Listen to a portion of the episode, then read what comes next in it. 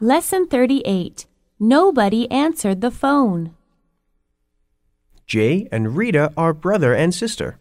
Hi, Jay. Where did you go last night? I stayed home. But I called you many times. Nobody answered the phone. That's impossible. Oh, Mom probably forgot to pay the phone bill again.